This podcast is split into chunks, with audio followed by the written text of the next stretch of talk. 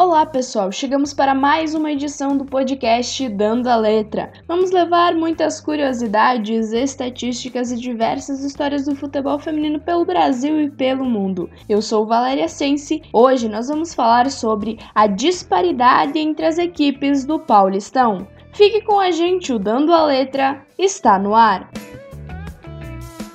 Nesta quarta-feira, na Arena Barueri, o São Paulo aplicou 29 a 0 no Tabuão da Serra. Trata-se da maior goleada da história da equipe feminina do tricolor, superando o 21 a 0 aplicado no Ativa de Mato Grosso do Sul em 1997 pelo torneio de Campo Grande. O placar final do primeiro tempo já marcava 17 a 0 para as São Paulinas, que disputam a Série A1 primeira divisão do Campeonato Brasileiro e estão classificadas para as quartas de final do torneio nacional. Em entrevista à TV da Federação Paulista de Futebol, organizadora da competição, a volante Nini do Tabuão da Serra afirmou que o time foi montado às pressas para o estadual e a atleta falou também sobre a falta de respaldo do próprio clube mas a gente sabia que ia ser um confronto difícil. A equipe de São Paulo é uma equipe que vem há muito tempo treinando junto, inclusive durante a pandemia.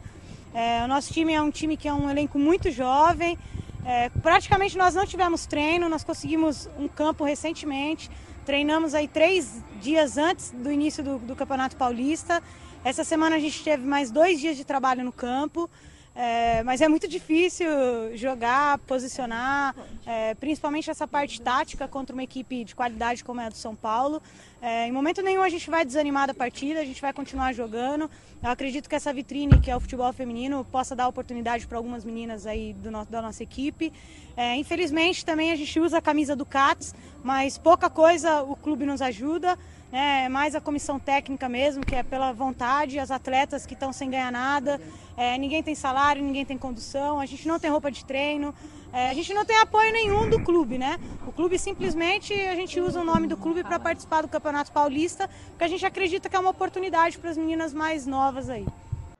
Com seis gols, a atacante Camila foi a destaque da vitória. Ainda balançaram as redes a atacante Carol cinco vezes, Emily quatro vezes, Duda três, Gláucia duas vezes, Giovaninha três e ainda balançou as redes a Pérola, a meia Andressa duas vezes e as laterais Giovana e Dani. O Tabuão assinalou um gol contra.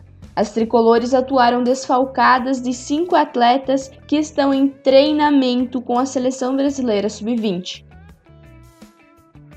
As equipes voltam a jogar pelo estadual no próximo domingo, dia 25, o São Paulo, que soma duas vitórias e 32 gols marcados em duas partidas, recebe o Realidade Jovem de São José do Rio Preto, São Paulo, enquanto que o Tabuão, com duas derrotas, medirá forças com a Ferroviária, atual bicampeã brasileira e que assim como o tricolor estará no mata-mata da Série A1. O que está em questão não é a equipe do São Paulo, uma equipe forte e qualificada que entrou em campo e fez o seu trabalho. Trata-se da desigualdade de possibilidades e estrutura entre as duas equipes. Competição essa que nós já falamos diversas vezes por aqui. É uma das mais fortes do país e sim a mais organizada dentre os estaduais.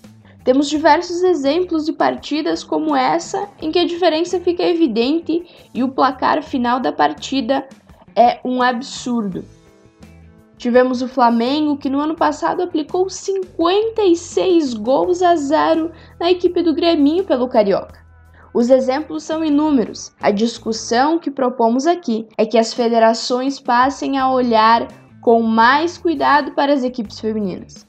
É preciso dar estrutura, condições de trabalho para as nossas meninas. Se nenhuma das competições mais organizadas dentre os estaduais no nosso país, nós tivemos uma situação como essa, pela qual passou o Tabuão da Serra, pela qual passam outras equipes também. Como está a realidade em outros estaduais? Em outros estados onde as federações não são tão organizadas, onde os clubes têm ainda menos estrutura.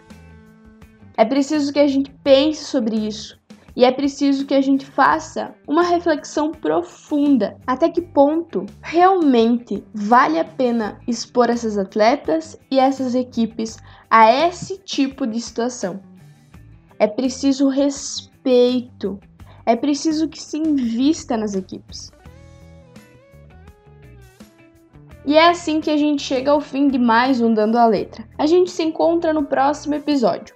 E você já sabe, pode conferir tudo sobre o futebol feminino no site jogandocomelas.com.br ou nas redes sociais do Jogando com Elas. Lá a gente tem uma, muitas matérias, a gente tem os nossos podcasts, tem conteúdo no YouTube, tem tudo sobre o futebol feminino brasileiro e mundial. Então, se você tiver alguma dúvida, vai no Jogando com Elas que você vai encontrar.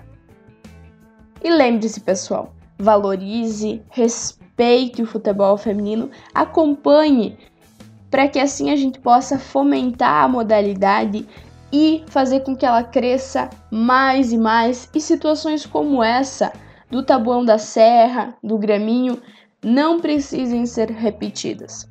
Um ótimo final de semana a todos e até mais. As informações utilizadas para a produção do podcast Dando a Letra pertencem ao site Agência Brasil e Folha de São Paulo.